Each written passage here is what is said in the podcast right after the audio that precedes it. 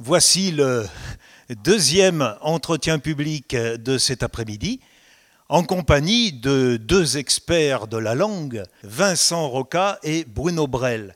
Alors pour vous, pour vous accueillir, permettez-moi, je me suis un petit peu fendu, j'ai essayé d'écrire un texte euh, pour vous accueillir en hommage, j'espère que ça s'apprit comme tel pour l'un et l'autre. Et je commence par ordre alphabétique.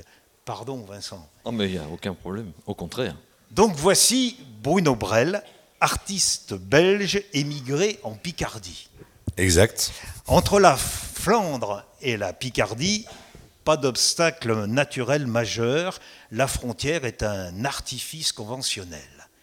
Et l'on sait bien combien l'artiste échappe au convenu et à l'artificiel. Et l'on sait aussi, même ici dans les monts du Lyonnais, que chez les Brels, soit on s'encartonne, je veux dire on travaille dans la cartonnerie familiale, soit on court après une accessible étoile. L'oncle Jacques, en son temps, nous l'avait expliqué, fuir le carton afin de mieux brouiller les cartes célestes. Certes, Bruno Brel possède de sacrés atouts pour jouer de surprenantes parties. Vous nous l'avez montré hier au soir au concert à Véricelle les pieds sur les planches, la voix dans les mots, les fesses sur les motos, les mains au guidon, les doigts au crayon, les yeux ailleurs, le cœur au ventre, le ventre à terre. Bref, Brel, Bruno, joue avant tout de lui-même et sa course traverse un monde souvent moche en criant que la vie, elle, est bien belle. J'ai failli dire bien Brel. Merci, merci beaucoup. Maintenant, pour vous accueillir, Vincent Roca, j'ai repris un texte que j'avais déjà écrit il y, a, deux ans à votre sujet, quand je vous avais interviewé, bon, que j'ai arrangé. Voici comment je vous présente. Jadis chroniqueur de France Inter, Vincent Roca croca portrait et tableau en deux coups de cuillère à mots et en trois coups de brosse à redire. Aussi, en 2011, lui attribua-t-on un sujet de contentement, le prix Raymond DeVos, dont il est dévot. Son art relève du contrepoids. En effet, quand tout autour de lui semble fardeau, ce textuagénaire ne tarde guère à placer nos tares sur les plateaux de son théâtre, où il pratique le rejet des poids, poids des jours et d'ennui, poids des faibles et de l'effort, poids des brutes et des doutes, athlète du vertige, poète de l'élan, esthète du déséquilibre, Vincent Roca cultive un charme qu'il enracine dans le terreau de l'amitié et arrose en puisant dans le tonneau de la fidélité. Et en la matière, il ne passe pas outre si elle naît de vin. Magnifique, bravo. Bravo, bravo. merci. J'ai essayé de vous copier, cher maître. Mettez un thermomètre. Francis, voilà. Francis Blanche, Francis Blanche, ça n'est pas de moi. Voilà, mais euh, il aurait pu être signé Vincent Roca. Peut-être. Alors, Vincent Roca, on va commencer, puisque j'ai commencé par ordre alphabétique, mais on va continuer par vous. Euh, vous faites donc des spectacles où vous jouez avec la langue. C'est mhm. ça votre fonds de commerce, votre boutique. Oui, oui. J'aime bien ça, c'est vrai. La langue, je suis, fasciné par notre, notre belle langue. Et voilà, c'est mon plaisir de, de m'immerger dedans et de, d'en sortir des pépites. Faire, faire s'entrechoquer les mots, les, les sons, les, les sens.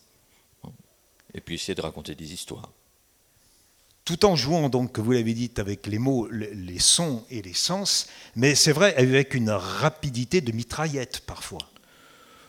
Oui, bah, c'est vrai que c'est aussi une question de rythme de, la parole. Moi, j'aime bien jouer. Si on veut que les, sons euh, euh, chantent, il faut, il faut les, faire s'entrechoquer avec une certaine, avec un rythme. Et voilà. je me dis qu'après, les gens, les gens prennent à leur rythme à eux ne sont pas obligés de tout, de tout comprendre, hein, si, si, tant est qu'il y ait des choses à comprendre. Mais Voilà, moi j'aime bien jouer sur un, oui, sur un, rythme assez rapide qui correspond peut-être à mon rythme intérieur, qui est le contraire de mon rythme extérieur d'ailleurs. Comme c'est curieux. Vous qui connaissiez pas Vincent Roca, comment vous réagissez, Bruno Brel, à ces, à ces premiers mots? J'aime beaucoup ce qu'il vient de dire, euh, Vincent, parce que c'est vrai qu'il y a une... Euh, euh, jouer avec les mots, c'est une chose extraordinaire. Quoi. C'est, surtout quand on a l'occasion de le faire en public, euh, même si c'est un public qu'on ne voit pas, puisqu'à la radio, le public est toujours mystérieux quelque part. On, devine les gens, on, ne les sait pas. Et ça, doit être formidable de faire ce métier-là, de l'avoir fait en tout cas. Parce que je crois que maintenant, vous, ne le faites plus, si j'ai bien compris. Et il faut m'excuser beaucoup, je n'écoute plus la radio depuis 20 ans. Donc, je, peux difficilement vous connaître en dehors de, cette sympathique euh, journée. Mais euh, voilà, je, crois que c'est extraordinaire, effectivement, d'avoir cette possibilité, euh, à travers un micro, de, toucher les oreilles et le cœur d'un grand nombre de personnes si on cite les titres de vos ouvrages et les titres de vos spectacles, on commence à s'amuser. Vincent Roca sucre les phrases. Sur le fil dérisoire. C'est un spectacle. Et puis dernièrement, vous avez tourné avec un, complice, comparse et ami qui est Wally qu'on connaît bien un petit peu à Véricelle, hein, pour l'avoir accueilli plusieurs fois. Wally et votre spectacle, le titre c'est euh, Spectacle 150 kilos à deux. On vous en met un peu plus. J'oubliais la fin. Alors là, vous jouez, c'est assez curieux, parce que vous n'avez pas le même humour tous les deux. On a un humour très différent, mais qui se complète. on joue d'ailleurs, on joue d'ailleurs là-dessus dans le spectacle. On a, créé un peu deux personnages de clowns. On a créé un couple de. Oui, dans le spectacle, on se lance des défis, euh, euh, et c'est amusant parce que en général, c'est moi qui commence à commence le premier défi et le public, connaissant, ayant senti dès le début notre, euh, nos différences, est très curieux de savoir ce que Wally va faire euh, sur le, la même proposition. Ça, ça fonctionne bien. Et vous chantez? Et je chante, oui. Oui, oui. Et vous jouez même de la guitare? Et, même, oui. Justement, ça fait partie d'un des défis parce que Wally est un très grand guitariste et moi je suis un piètre guitariste. Et voilà, bah, il m'a mis au défi de, de réutiliser. À un moment donné, on a un défi, chacun doit faire ce que fait l'autre, c'est-à-dire je dois chanter une chanson de Wally et lui doit dire un de mes textes. C'est assez, assez gratiné. Dernièrement, le, monde du cinéma a, perdu Jean Rochefort et pour lui rendre hommage sur nos, écrans, euh, c'est un film qui a été passé ridicule, voilà, chercher le, mot, ridicule qui se passe sous Louis XVI et euh, euh, il est beaucoup question de l'esprit français de bons mots. Hein. donc ils ont repris même un, mot euh, euh, qui avait été dit à Louis XVI, Louis XVI demandant à, un seigneur, euh, allez, faites un bon mot sur ma personne. Et la, personne lui a répondu, mais sire, vous n'êtes pas un sujet. Hmm. Alors l'esprit français, Bruno Brel. Très bonne question. De là avoir une bonne réponse, c'est autre chose. Moi, je suis très très fier de l'esprit belge. je suis très mal placé pour parler de l'esprit français. Moi, je vis en France exclusivement parce que je suis tombé amoureux d'une fille avec qui je vis depuis 30 ans, qui habite dans la baie de Somme. Voilà. Mais sinon, je préfère nettement l'esprit belge. Alors, qu'a-t-il de différent? L'humour, la réalité et la sincérité. Excusez-moi, hein, il y, a des Français dans la salle? Amis français Voilà, non, c'est une question de. Au plus je prends de l'âge, au plus je me rends compte que euh, j'ai quitté un pays que j'aimais beaucoup. Et euh, je veux dire, entre, euh, entre Hergé, Simenon et Dimers, je suis fier de faire partie d'un pays qui a une culture extraordinaire, qui a eu des. C'est le pays où il y a eu le plus de champions du monde dans une seule année. Et c'est un des plus petits pays du monde. Et un jour, nous avons eu euh, une année, nous avons eu dans, tous les sports mélangés, nous avons eu plus de 30 champions du monde en une année. Et c'était que des Belges, hein. c'était pas des. C'est pas l'imaginaire belge, hein. hein. C'était des Belges. Et euh, bon, euh, voilà. Donc, mais enfin, ça c'est une façon de, de, de, parler, de voir les choses. Il est évident que j'aime beaucoup la culture française. C'est évident, sinon je chanterais pas en français déjà. Euh, je crois que c'est la, culture française a une variété ex exceptionnelle, exceptionnelle euh, dans tous les domaines, absolument dans tous les domaines, que ce soit la peinture, que ce soit la musique, que ce soit la littérature, bien entendu, que ce soit dans l'humour. Alors là, bon, euh, on est bien placé. Donc je crois qu'il y a quand même beaucoup de choses. Le cinéma, évidemment. Il y a des gens comme Lelouch, tout ça, qui sont des, gens absolument extraordinaires. Tavernier, tout ça, bon. Voilà. Euh, alors ce que je pense de la culture française, ben, je suis fier d'en faire partie à un moment donné. Évidemment. Je réponds à votre question ou pas? Bien sûr, on va poursuivre. Hier, dans, dans, le choix de vos chansons, il y avait des, des chansons, on va dire, euh, dramatiques. Je pense les, les bonheurs des autres. C'est une chanson euh, qui a une certaine le, tension. Le, le, belge n'est pas vraiment comique hein, au départ. Non. Mais il, vous avez il, quelques il, chansons. Il va ridiculiser comiques. des choses, mais le, belge est profondément dramatique. Je pense que c'est aussi le. Vous savez, la Belgique est un pays tampon qui a été créé de toutes pièces entre deux grandes puissances qui étaient l'Allemagne et la France. Et en 1850, on a décidé qu'un jour, d'ailleurs le premier roi des Belges était allemand, on a décidé, la, famille euh, royale belge s'appelle le Saxe-Cobourg-Gotha, donc c'est pas vraiment. Euh, hein, et euh, c'est un pays qui en fait a réussi, de par sa géographie, à concentrer euh, plusieurs, euh, plusieurs cultures. Et c'est d'ailleurs pour ça que mon oncle s'était révolté à un moment donné contre les, gens qui réclamaient la Belgique flamande. Ça, c'est les flamingants, c'est autre chose. C'est pas les flamands. Les flamands sont des gens très très bien. Les flamingants sont des néo-nazis. Ça n'a rien à voir. Et euh, donc, en fait, si vous voulez, mon oncle disait, Jacques disait, on a la chance d'avoir un pays qui a trois cultures. Et la culture francophone, la culture néerlandophone et la culture germanophone. Et un tout petit pays comme ça est assez con que pour refuser ces trois cultures à la fois. Et il y a très peu de pays qui ont la chance d'avoir trois cultures, un pays qui est grand comme deux départements, hein, s'il faut le dire, et encore pas des grands départements. Et donc c'est ça qui, est un petit peu bizarre en Belgique, c'est qu'en fait, à, la fois bizarre et à la fois extraordinaire, ça va provoquer en même temps cette espèce de, défense d'entité que peuvent avoir les peuples qui sont euh, minoritaires dans quelque chose. La, Belgique s'est toujours défendue parce qu'elle était toute petite. On, parle le néerlandais, on parle dans, la Hollande, qui est un petit pays, on parle dans, la moitié, la moitié d'un petit pays qui est la Belgique, et la culture flamande est extraordinaire. Extraordinaire. Quand on voit les, tableaux de, de, Bruegel, de, de, tous, les, tous les grands peintres hollandais, tout ça, c'est tout petit comme entité euh, culturelle, et ces gens ont fait des choses extraordinaires. Alors, quand on parle de la littérature, tout ça, quand on parle de la musique, c'est extraordinaire ce que ce pays a pu faire. Quoi. Il y a deux ans, on avait discuté, là, juste à côté, et vous m'aviez euh, confié votre passion pour euh, Siménon. Ouais. Hier, vous l'avez évoqué à deux ou trois reprises dans votre spectacle. Ouais, c'est vraiment quelque chose d'important pour vous. Vous ouais. connaissez des phrases par cœur, si on en croit ce que vous avez dit. Je ne vais pas dire des phrases par cœur, mais ce sont des, des, des émotions énormes. Bon, c'est quand même un des rares bonhommes qui, est, bon, qui, a, qui a, pu écrire, euh, je crois, 250 bouquins en tout, dont, dont 150 ont été portés à l'écran. C'est pas pour des prunes. Euh, je pense que la force de Simenon. Je vais prendre un petit exemple. C'est un bouquin que j'avais commencé, ça m'a frappé. Je l'avais lu, lu, je l'ai relu une dernière fois il y a, il y a deux, trois ans. Ça s'appelle L'homme de Londres. Et euh, dans le livre de poche. Et vous savez, les livres de poche, ça commence par une demi-page, écrit grand. Et là, vous avez quatre ou cinq phrases.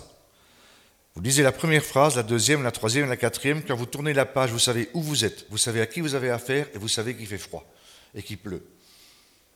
Et il n'y a pas beaucoup d'auteurs qui actuellement sont capables de faire ça. En quatre, quatre ou cinq phrases, on sait, on sait tout. On est là et on dit, il fait froid. Et ça, c'est Simenon. Et Simenon a réussi à écrire des choses extraordinaires que des mecs mettent 500 pages à écrire, et lui, en 120 pages, il écrivait tout. Dans un spectacle, Vincent Roca, on, on a un peu l'obligation, très vite, dans les premières minutes, d'installer un, un, climat? Oui, bah, le, le, début d'un spectacle, c'est très important. C'est d'ailleurs assez terrifiant de voir beaucoup de spectacles d'humour qui commencent avec l'humoriste d'abord qui balance de la fumée sur scène et puis qui arrive en disant euh, ça va? Ça va? Je ne vous entends pas on l'a refait Voilà, Puis- ça c'était. Ça, ça va, Chazelle voilà. Wally avait fait un très amusant. Ça va, puis il se rappelait plus le nom du vin, il sortait de son papier. Chazelle Non, mais pour revenir à la question, c'est vrai que le, le début d'un spectacle, voilà, il faut.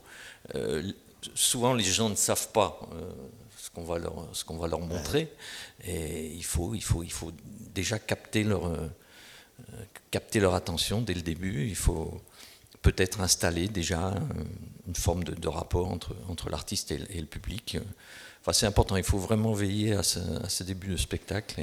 Et, si, le, fil euh, est bien tiré dès le début, après ça va, tout seul. Donc ça vous demande un travail particulier, une attention particulière, ces débuts? Bah, il faut faire attention, mais euh, moi c'est vrai que je, je travaille euh, depuis déjà de nombreuses années, je travaille avec euh, des metteurs en scène Voilà. qui eux ont cette, euh, ont cette séance-là de non pas de voir euh, les mots un par un, les, les- les textes, mais de, de- de voir l'ensemble du spectacle et, et notamment l'importance de ce début. Ensuite, ils, ensuite, ils s'arrangent pour qu'il y ait une progression, pour qu'il y ait un temps fort vers le milieu, et puis que ça, ça, ça retermine aussi sur un temps fort. Enfin, il y a, il y a toute une science de, de, de la géométrie du spectacle qui est, qui est Il y a quelques importante. années, en, en Avignon, vous aviez un spectacle, je ne me souviens plus dans quel théâtre, où euh, il était question de temps, Oui. et euh, la, la scène s'ouvrait et il pleuvait sur scène. Ouais.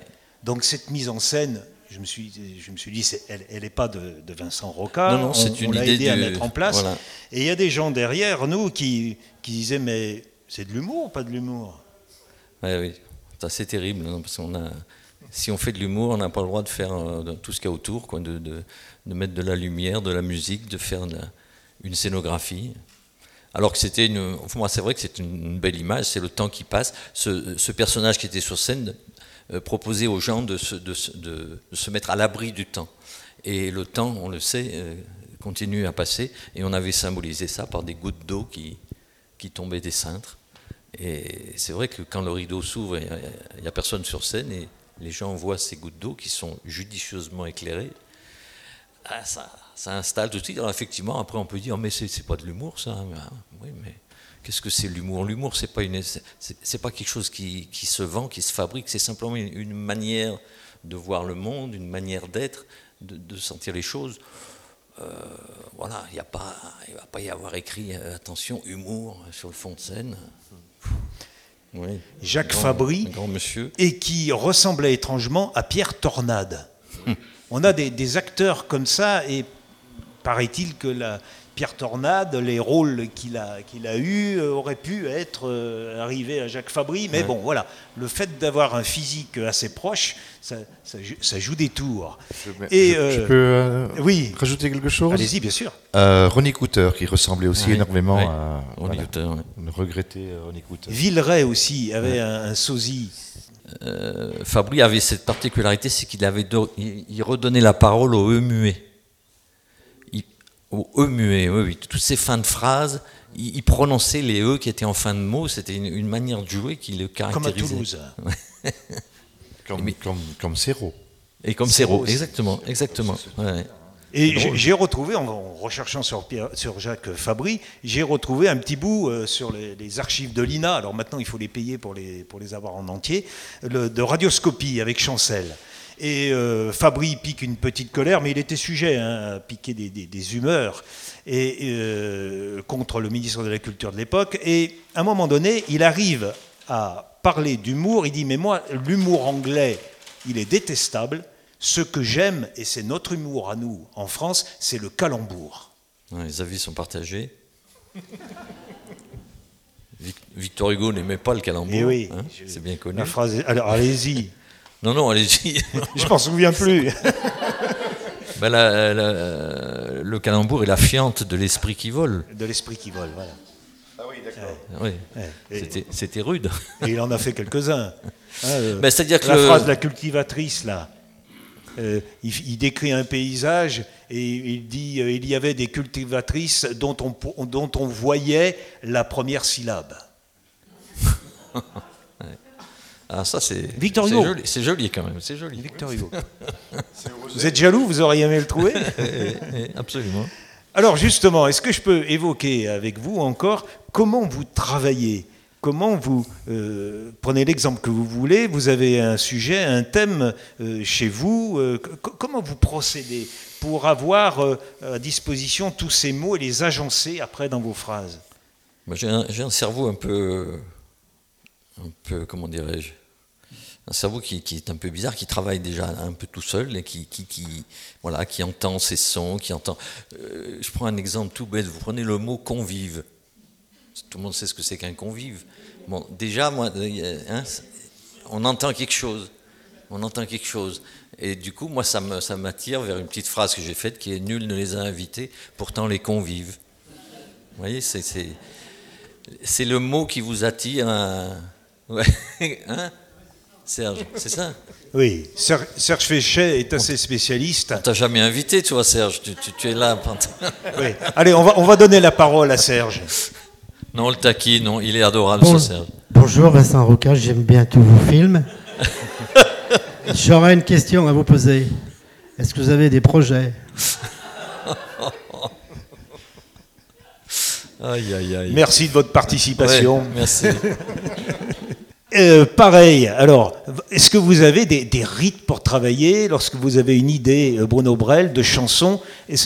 Comment vous, vous passez à l'acte de l'écriture? Ah. c'est beaucoup de temps, c'est spontané C'est beaucoup de vie surtout. C'est beaucoup, de vie. De vie. Ouais, bah, moi, moi, moi j'écris de moins en moins de chansons parce que je me dirige de plus en plus vers la littérature et l'écriture pour, euh, pour, pour, le cinéma. en fait, les, les chansons, ça a toujours été des, des conséquences de choses que j'ai vécues personnellement ou que des gens très proches de moi ont vécues. Ce qui était le cas de mon oncle d'ailleurs, c'était toujours comme ça aussi. Jacques n'écrivait qu'en fonction de ce qu'il avait vécu. Et euh, maintenant, bon, je crois avoir tout dit en chanson, enfin ce que j'avais à dire en tout cas. Et euh, je vais dire par, euh, par honnêteté familiale, comme disait Jacques, une fois qu'on n'a plus rien à dire, il faut fermer sa gueule. Et donc c'est ce que je fais. Enfin, je chante encore parce que des gens me demandent de chanter, que c'est la seule manière dont je peux un petit peu faire bouffer les gens qui dépendent de moi, qui, m'entourent. Et disons maintenant, je me dirige beaucoup plus vers la littérature. Et là, en fait, quand vous écrivez une chanson, vous avez trois minutes pour affirmer quelque chose. Là, voilà, il faut qu'il y ait les personnages, il faut qu'il y ait le, le décor, il faut que tout soit là. Quand vous avez la possibilité d'écrire un livre, vous avez 300 pages pour décrire les personnages, pour planter le décor, et surtout pour mettre face à face vos doutes. Et ça, c'est important. Parce que dans une chanson, on dit, bon, c'est comme ça, et c'est comme ça, voilà, c'est tout. Qu'on soit politique, qu'on soit n'importe quoi, enfin, je veux dire, de, des choses qu'on a envie d'affirmer ou de confirmer. Et dans un bouquin, il y, a, parfois des trucs, on se dit, mais pourquoi ce serait pas vrai ce que l'autre dit? Et là, vous prenez des personnages, vous les mettez face à face, et vous commencez, vous, vos doutes, vous les mettez en valeur dans ce truc-là, et, qui va gagner? Et au bout du bouquin, parfois, euh, vous êtes convaincu de quelque chose. Je vais citer un exemple tout con, c'est euh, ce militaire américain euh, qui s'appelait Wallace, qui, a voulu écrire un bouquin un jour par rapport à un de ses copains qui dit, tu sais, Dieu existe. Lui dit, non, Dieu n'existe pas. Et ce mec, il a écrit un bouquin qui s'appelle Bénur, et à la fin du bouquin, il a cru en Dieu. C'est là que je veux dire qu'on peut changer de... Rien qu'en écrivant, en mettant ses doutes face à face. Parce qu'on on crée des personnages, ces personnages deviennent quelque chose de, concret, et en un coup, ben voilà, et ça devient vous. Et ça, je trouve que c'est le plus passionnant dans, l'écriture de livres, parce qu'on on commence par un prologue, on ne sait jamais où va se situer l'épilogue. Alors, vos livres, il y a La marchande de bonbons hmm. en 2014, qui, est une, à la fois une, un beau récit, mais une belle aventure personnelle pour vous, puisque vous racontez la vie de quelqu'un que vous avez rencontré presque par hasard. Oui, complètement, oui. C'est l'histoire d'une dame euh, ah ben, qui vit toujours, qui a 91 ans maintenant, que j'ai encore vu la semaine dernière, euh, justement pour fêter ses 91 ans. Ben, je, participais au Festival d'Avignon et avec mes musiciens, nous étions dans un, camping euh, à l'île sur Sorgue. Euh, non, à Fontaine de Vaucluse, pardon, à Fontaine de Vaucluse. Euh, parce que bon, pendant le Festival d'Avignon, c'est tellement insupportable, Avignon. pour, pour ce qui est de loger et tout ça, c'est impossible. quoi. Nous, on faisait un spectacle à 10h du soir dans un théâtre d'Avignon, donc on, avait tout le temps euh, de passer euh, à l'extérieur. Donc on, s'était mis dans un camping. Puis un jour, euh, tout bêtement, c'était la fête nationale, c'était le 14 juillet.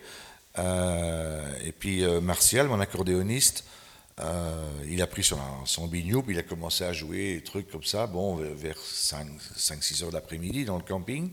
Il y a une petite dame qui s'est approchée comme ça, et, puis il y a Martial qui dit, bon, euh, mais venez madame, venez vous joindre à nous, euh, ça, bon. Et euh, ah, c'était sympa comme tout. Et puis, elle vu son accent, on a tout de suite compris qu'elle était, qu'elle était belge. Et en fait, c'est une petite dame qui, qui, vient de perdre son mari. Et tous les ans, avec son mari, elle venait pendant quatre mois dans ce camping. Elle a continué à avoir cette, cette habitude dans la petite caravane, tout ça. Bon, et puis, bon, le festival d'Avignon se termine. euh, on avait lié connaissance. Et un jour, il dit Est-ce que vous accepteriez de venir prendre l'apéro euh, dans ma caravane euh? Et puis j'y vais. Bon, moi, j'étais resté pour me reposer, parce qu'on a fait trois semaines de, spectacle. J'étais resté 3-4 jours à Avignon, enfin, dans, le camping, avant de remonter dans le nord. Et donc j'accepte son invitation. Et euh, je vois une photo attachée à la caravane et je vois un monsieur qui joue de l'accordéon. Et euh, ah oui, c'est mon mari qu'elle dit. C'était mon mari, il était accordéoniste. Et, donc on commence à discuter. Et cette dame, au fur et à mesure qu'on parle, j'avais l'impression qu'elle devinait ce que je, ce que je voulais euh, ressentir d'elle. Et à un moment donné, elle me dit, vous demandez euh, l'âge que j'ai, n'est-ce pas? Oui, effectivement. Parce qu'elle faisait ex- exceptionnellement jeune par rapport à, à ce que j'aurais pu imaginer de sa vie. Elle me dit, je viens d'avoir l'âge où je n'ai plus le droit de lire Tintin. Donc j'ai su qu'elle avait 78 ans. Bah oui, c'était de 7 à 77. Plus simple. Et, dit- et puis là-dessus, elle rajoute Ah, Hergé avec ses phrases toutes faites, mais avec moi, ça n'a pas marché. Je dis Comment vous avez connu Hergé? Ben, J'étais sa secrétaire pendant la guerre. Et c'est là que ça a commencé. Et là, elle m'a raconté toute sa vie. C'est extraordinaire. Elle est devenue. elle- elle- c'est- je ne vais pas raconter la fin. Non, il, f- il faut- Mais- le, livre est là. Mais ça a été, bon, ça a commencé, euh, bon, euh, donc pendant la guerre, euh, en fait, elle aurait dû être marchande de bonbons, d'où le titre du bouquin. Et puis, il y a eu la, la crise, il y a eu la guerre. Après, elle a rencontré des, des tas d'histoires d'amour qui ne fonctionnaient pas. Elle rencontrait que des gens mariés, jusqu'au jour où elle tombe sur un aventurier. Grande histoire d'amour, sauf que le mec, il est amoureux du Canada, il s'en va au Québec. Elle a dit bon, ben, une fois de plus, euh, c'est ma vie qui est loupée. Et euh, deux mois après, elle reçoit un télégramme si tu viens me rejoindre à Montréal, je t'épouse. Et c'est ce qu'elle a fait. Elle a pris le bateau. C'est pour ça qu'il y a un bateau sur la couverture du bouquin, parce que tout va être, tout va, tout- toute leur vie va être des bateaux. Et donc, elle, elle va partir là-bas. Et euh, elle était tombée amoureuse sur une affiche de cinéma, euh, sur un cinéma de la, la- la porte de Namur à Bruxelles. Elle a vu un- une, une superbe photo de Fred Astaire en noir et blanc. Elle dit, Ah, quel mec tout ça. Et, et elle va devenir la secrétaire de Fred Astaire. Ça, c'est le tout début de l'histoire. Et après, ça va monter, fini. monter, monter dans le cinéma américain. C'est énorme ce qu'elle a vécu. Et elle est là derrière. énorme. Donc, vous avez compris ce qu'il vous reste à faire d'ici un petit moment. Qu'est-ce que euh, réaction Je vous présente mon impresario, mon, mon agent littéraire. On en reparlera. Euh, Vincent Roca, ça vous donne envie de, Ah, de- ça de donne lire envie ce genre de, de. choses? Absolument, il a très bien vendu son, Ouais. son histoire. vous, vous êtes sensible, Vincent, à, à- à ces histoires-là? Oui, bien sûr, bien sûr. Mais moi, ce qui m'a plu tout à l'heure, quand il a parlé de l'humour belge, il a, il a parlé du mot sincérité. Et là, ce qu'il vient de nous faire, bah, c'est, je sais pas, on sent une sincérité. Et on, on se dit que dans ce bouquin, il doit y avoir de la sincérité. Mais Vous allez repartir avec, vous aussi. sans doute, sans doute. Vous n'avez jamais abordé de, de roman, vous, Vincent Non. Hein, Non. euh, ça vous a titillé à un moment donné? Hmm, non, je me sens pas la, la euh, capacité, la force, la. Non, je. Vous êtes plutôt un jongleur de mots.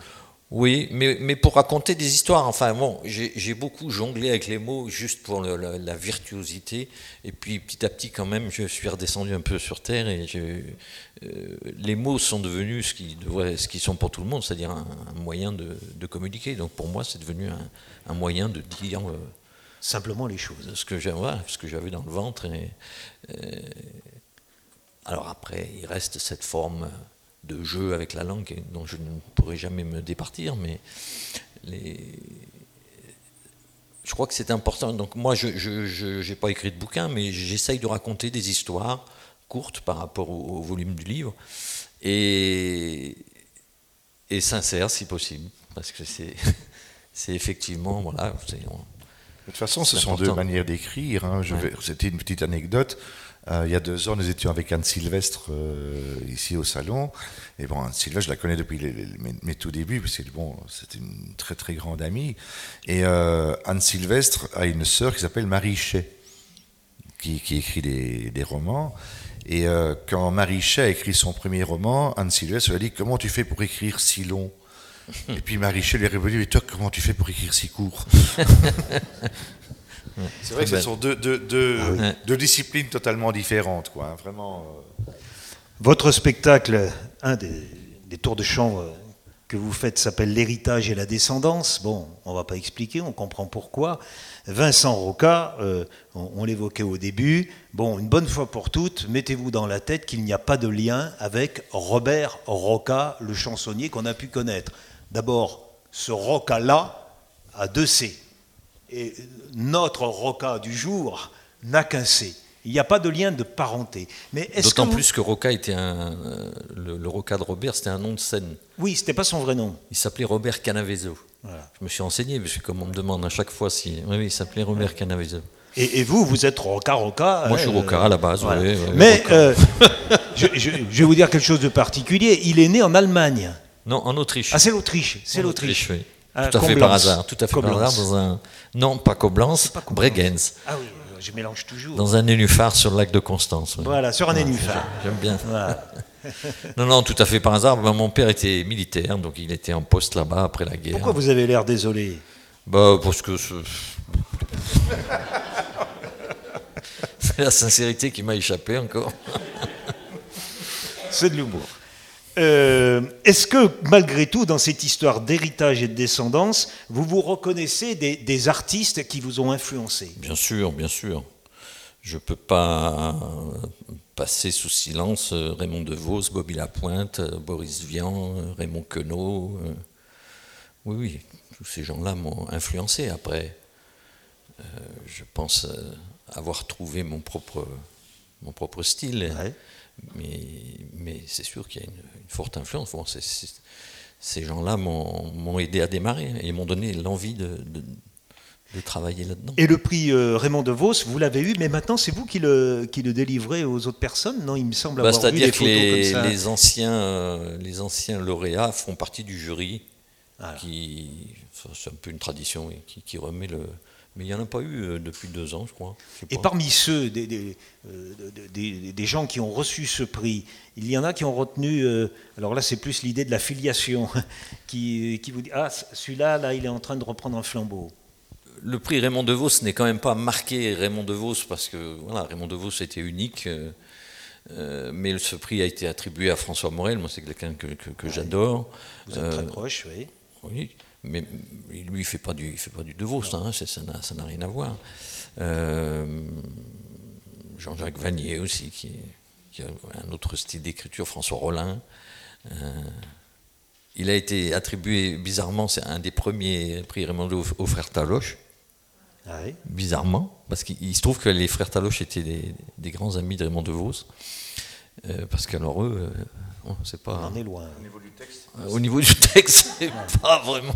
On a été un peu surpris. Mais Il y a eu euh, Dabadi aussi qui l'a eu. Euh, même Guillaume Gallienne, euh, là aussi c'était un peu étonnant parce que bon, il, il, il, promeut effectivement énormément la langue française, notamment par ses émissions de, de lecture. Mais bon, l'écriture.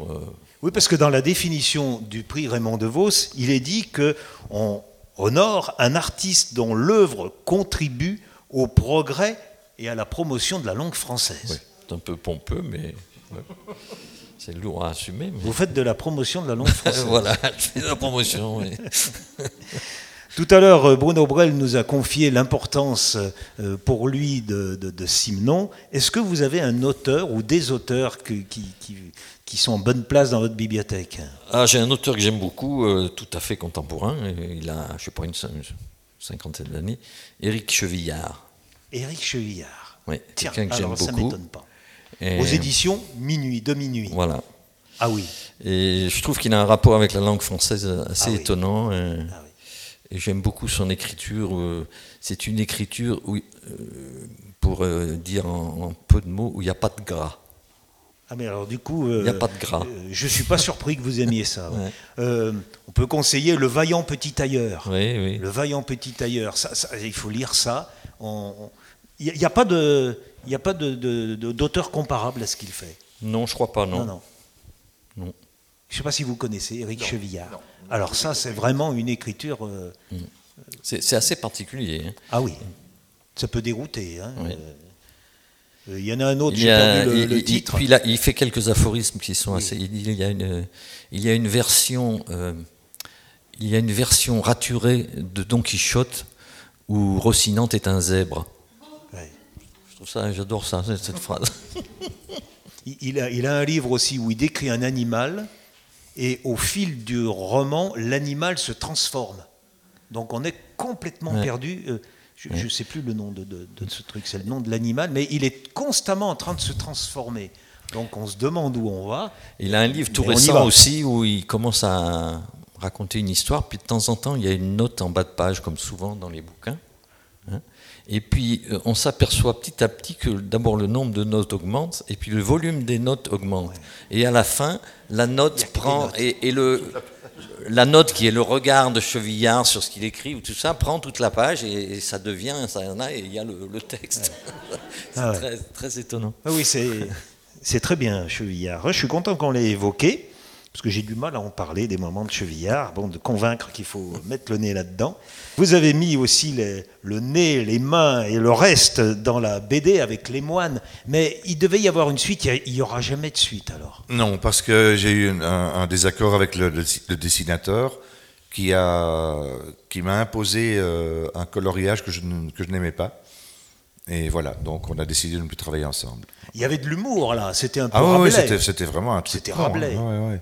Ah oui, complètement rabelaisien. ouais, complètement. Rabelaisien côté belge. ouais. C'est encore pire. Rabelais, il y a le calembour quand même. Euh, je crois qu'il y en avait pas mal dans cette bande dessinée aussi. Il y avait beaucoup, beaucoup de jeux de mots. euh, mais bon, voilà, c'est. Un jour, j'ai- dit bon, je si on fait un deuxième, si on fait la, si on, si on fait la suite, normalement, ça doit être en, en trois épisodes. Et euh, si on fait la suite, je dis, je ne veux plus que tu prennes des couleurs comme ça, et euh, qui étaient faits à la va-vite, tout ça, bon, euh, par ordinateur. C'était vraiment pas beau du tout.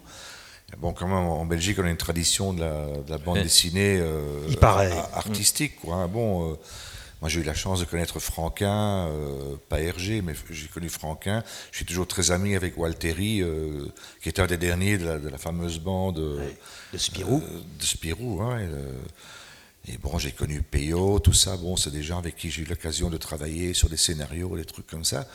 Et je dis, bon, ben, écoute, moi je ne veux pas qu'il y ait des couleurs qui soient tristes. C'est une- bande dessinée comique, euh, marrante, euh, avec des, qui, qui- qui doit donner de la joie aux gens et, et- et pas des machins sombres et tout. Et vous ne pouvez pas fait, lui, continuer il, il hésitait entre la bande dessinée moderne, nouvelle, donc, Mmh. euh, et, et la bande dessinée qu'on appelle Gros Pif, qui est en fait euh, Tintin, euh, Spirou, tous ces machins-là. Et il a voulu faire un truc entre les deux qui ne m'a pas plu du tout, et on, était en désaccord, mais ça peut arriver. Voilà, bon, mais je pense que je vais un jour réécrire cette histoire, mais en, bouquin et plus en bande dessinée. quoi. Hier, vous étiez à Véricelle. En 2015, c'est la dernière fois où vous êtes passé à Véricelle, Vincent Roca. On appelle ça des, des petits circuits, des petites salles. Pourtant, il y a tout un travail. On va demander à Serge Féchet de ne pas écouter pendant quelques minutes. Sans De toute façon, il n'écoutait pas. hein. oui, il n'écoute jamais. Il n'écoute jamais ce qu'on lui dit. Ces petites salles, bon, c'est important. Oui, oui. Moi, j'aime pas trop l'adjectif petit parce que ça. On ça- les appelle comme ça. Bon. Oui, oui, elles sont peut-être petites en volume, mais voilà, c'est des salles. Moi, moi je, de plus en plus, c'est d'ailleurs Wally qui m'a un peu convaincu là-dessus. De plus en plus, on va vers ces, vers, vers ces salles-là, on va dans le- sur, le terrain, si je vais dire ça, ça veut rien dire. Mais, ça va, Serge, ça va. Ce Et- sont- Ce sont des salles vivantes. en fait. voilà, ce sont des salles vivantes où, où on rencontre les gens. C'est, pas déshumanisé comme les, les grandes salles. Et puis en plus, soyons honnêtes, on n'a pas la, la no- notoriété qu'il faut pour remplir ces grandes salles. Donc euh, là, on va là où les gens. euh, Et, et ce qui est bien, c'est que les gens remplissent ces salles-là, non pas à cause de- du, du nom de celui qui vient, mais à cause de la, de la confiance qu'ils font à, l'organisateur. C'est, très très important. Hier, on peut le dire quand même, euh, Bruno, euh, il y avait une ambiance quand même particulière à votre concert. Il y avait une écoute euh, assez forte, j'allais dire assez rare. hein. Je l'ai dit tout à l'heure à, à Serge, on était d'accord. Euh, à la fin, vous avez été aussi généreux avec le public parce qu'il était, il était généreux avec vous. Oui, mais c'est normal. on- c'est- une, chose qui est tout à fait naturelle. Vous pouvez dire hier, le, le public était bon. Ben oui. Mais euh, je ne vais pas me mettre en valeur. mais Il est souvent bon quand je, quand je suis sur une scène Bien. depuis un certain nombre d'années. Mais bon. euh, C'est de l'humour belge. c'est de l'humour belge. Non, mais c'est vrai que depuis un certain temps, j'ai un accueil formidable de la part du public sans être médiatisé. Bon, mais ça, bon, je le sais. Bon, c'était un choix. C'était un choix. Et c'est vrai que quand on a l'occasion de rencontrer des organisateurs qui se démerdent pour que le public soit présent, bah, c'est quand même une démarche énorme. Quand on dit à, des gens 6-7 mois à l'avance, euh, voilà, bon, on, va faire tel truc, tel truc, tel truc, c'est pas la question de mettre 30 affiches dans une petite ville qui va faire en sorte que la salle soit pleine. Il y a aussi toute une, une émulation, toute, quelque chose qui est énorme qui se passe de, de la part de plein de gens. Et ça, dès qu'on arrive dans une ville, moi généralement avec mon accordéoniste, on arrive un petit peu avant, euh, on, tâte la ville. Mon oncle faisait ça aussi avec ses musiciens, il arrivait toujours l'après-midi dans une ville, puis il allait d'un bistrot à l'autre pour savoir comment ça se passait. Il savait tout de suite si la salle allait être pleine ou pas le soir même. Et ça, c'est un petit peu ce, côté euh, où il y a euh, ce truc où on sait quand ça va marcher. La, la réaction de certaines personnes dans un bistrot, dans, l'hôtel où on va loger, le restaurant où on va manger le midi, euh, on, sait tout de suite qu'il va y avoir du monde le soir. Et ça, c'est le travail, non pas. Bon, oui, ça peut être les médias, à partir du moment où c'est quelqu'un de connu et de médiatisé. Mais sinon, c'est la, c'est la, c'est la, c'est la responsabilité des gens sur place qui organisent. Quoi. Vous avez le, le même sentiment, Vincent? Oui, oui, absolument, tout à Même fait. ressenti. Oui, oui. Oui, oui, c'est. Je pense qu'en Vincent, qu'on ne peut pas dire des grandes salles ou des petites salles. C'est Hmm. une salle. Ben, c'est votre ami Wally qui, qui me disait euh, Moi, je joue à Véricelle comme j'ai joué il y a quelques semaines à l'Olympia. Mhm. Pour moi, c'est le même challenge. Oui, il bien y a sûr, bien un sûr. public. Oui. On va laisser la parole à nos chers spectateurs. J'étais pas au spectacle hier, mais j'aurais aimé demander à Vincent Roca aussi euh, pourquoi, et si c'est intentionnellement qu'il n'a pas cité euh, les tribunaux des flagrants délires et Lucchini. Qu'est-ce qu'il Euh, en pense? Bah, Lucchini n'est n'est pas un. Enfin, euh, C'est un joueur de mots quand même. ouais, il, il est surtout. Il, il travaille avec des grands auteurs. Donc c'est un, c'est un lecteur, c'est un diseur, c'est. euh, à ma connaissance, il n'écrit pas. Hein, je pense pas. Donc c'est pour ça que je ne l'ai pas cité. C'est un type euh, très brillant. Moi, je sais qu'on l'a reçu euh, euh, dans l'émission du Fou du Roi. Euh, bon, il suffisait de. On ne on, on ne lui posait pas de questions, il faisait, il faisait le show, lui. C'est un bon client, seul. comme on dit. C'est un bon client. hein. Et puis avec toujours 10 000, euh, 10 000 citations. Enfin, moi, il citait des auteurs, mais c'est pour ça que je ne l'ai pas cité, parce que c'est pas quelqu'un qui écrit pour ma part. Voilà. C'est pour ça qu'on Flagrant délire, pas. bien sûr. Il y en a un, oui, il y en a un que j'ai oublié, c'est Pierre Desproges, bien sûr. Alors ça, effectivement, vous avez raison de me rappeler à l'ordre. un personnage immense, absolument. Mais voilà, comme quoi il n'était pas dans le, il était pas dans le bon synapse là. C'est pas venu, mais je, rec- oui, oui, bien sûr, grand monsieur. Si- sinon le, Ah bon? Sinon le, de sinon le plus grand, mais oui, bien sûr. Autre euh, proposition, autre parole, autre intervention? Y a-t-il d'autres neveux et nièces? Puisqu'on parle d'héritage et de descendance. Voilà, ma, question s'adresse à Vincent Roca. Moi, je vous ai suivi plusieurs fois en spectacle et je voudrais vous dire qu'on est frustré de ne pas saisir, de ne pas comprendre euh, tout ce que vous dites. On est toujours en train de, courir un petit peu après. Mais vous, revenez quand même. Oui. Voilà, c'est la euh, rapidité. Des, la rapidité. Oui, mais c'est comme ça. Bah oui, c'est comme ça, c'est comme ça. Mais vous avez compris des choses. Vous, avez compris vous avec ce que vous êtes, avec votre rythme. J'ai fait effectivement un spectacle sur le temps récemment, et ça m'amusait de voir les réactions différentes des gens. Chacun réagit avec son propre temps, et ça faisait partie du, jeu. Euh, moi, j'étais un petit peu gêné en écoutant euh, Raymond DeVos parce que très souvent, enfin, j'avais l'impression que s'il sentait qu'un bon mot échappait au public, ça le. Donc il, s'arrêtait ou il, faisait des pauses ou et puis il faisait un petit sourire en disant là, il y a. Voilà. Euh, c'est pas ma manière de faire. Euh, vous lancez Je lance et puis voilà, les gens prennent bon, c'est sûr que si les gens sortaient en disant on n'a strictement rien compris, euh, bon là il y aura peut-être un, petit souci, mais et puis c'est pas, je sais pas, le mot comprendre me, gêne toujours. C'est, c'est, des, on véhicule aussi des, émotions et je pense que euh, voilà, vous ressentez des choses.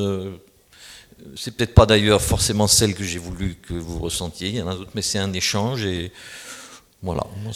Dans la salle d'à côté, vous présentez des petits livrets où il y a euh, vos textes. Oui, oui, bien sûr, bien sûr. Il y a tous, les, ce sont tous des textes de spectacle. Vous voyez la fin de ma phrase. Ils sont à votre disposition. Deux. Mais là encore, le, le, texte écrit et imprimé ah, est, différent du spectacle. Hein, et un tour de chant, c'est pareil. Hein, Mais madame a besoin de temps. Oui. Pardon. Autre réaction, à l'un ou l'autre de nos invités. Nous avons la chance de les avoir, profitons-en. Merci. Pour euh, Bruno Brel, hier soir, vous avez chanté la, la chanson sur l'enfance, les enfants. Fils euh, de Fils de, voilà. Ah oui, fils de. Voilà. Et dans, dans, le contexte actuel euh, où bah, les, les, parents, pour les parents, nos enfants, c'est vraiment tout. Et, et, puis la différence par rapport au procès qu'on fait avec la jeunesse, un peu. Donc, est-ce qu'il y a une filiation entre les enfants et la jeunesse? euh, dans la chanson, tout l'avenir, tout, tout, tout, est dans l'enfant. Donc, qu'est-ce que vous en pensez?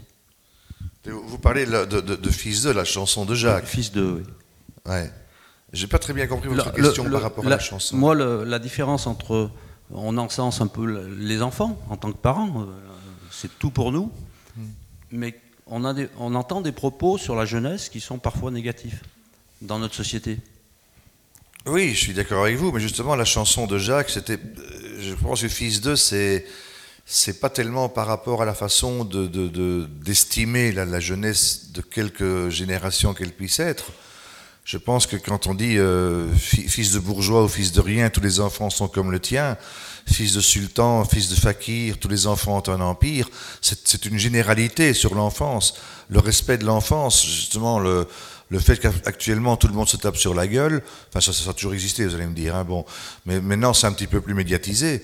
Et euh, le message que Jacques voulait passer dans une de ses dernières chansons, d'ailleurs qu'il avait chanté, euh, et qui était sa préférée, euh, c'était justement ce côté espoir que les gens puissent s'entendre, se serrer la main. Et justement, euh, voilà, euh, j'aime beaucoup aussi le deuxième couplet quand il dit sultan rien. Il y, a, ce côté où il va vers les musulmans, tout ça. Donc quelque part, vous savez, Jacques était un type qui, ne disait jamais les choses euh, en interview. Oui, un chat était un chat, tac tac. Mais en chanson, il n'a jamais voulu être politisé ou s'occuper de la religion ou de n'importe quoi. Je pense qu'à la fin de sa vie, il a écrit Pourquoi a-t-on tué Jaurès? Pourquoi tué? C'est le seul moment où il s'est engagé politiquement. Mais le reste, bon, il a, et je suis de son avis, la politique et la chanson et l'art n'ont rien à voir l'un avec l'autre. Ce sont des choses qui sont. La politique est tellement dégueulasse que l'art n'a pas touché à ça. Voilà, ça c'est une fois pour toutes ce que j'ai envie de dire à la belge. Hein. Bon. Et Jacques, c'était comme ça, quoi. Donc, euh, cette chanson, fils de. C'est ça, c'était une chanson de, réunion de choses qui peuvent être belles et pas de choses qui peuvent être moches. C'est tout simplement. Euh, je ne sais pas si je réponds à votre question, mais voilà. C'est une belle fin, hein, on va. Hein, malheureusement, on parlait de temps avec Vincent, l'horloge est là, il nous faut clore. On vous remercie de votre présence, on vous remercie de votre écoute, on vous remercie tous les deux. Hein, merci à vous-même. Merci, merci. Et bien entendu, vous savez où les retrouver.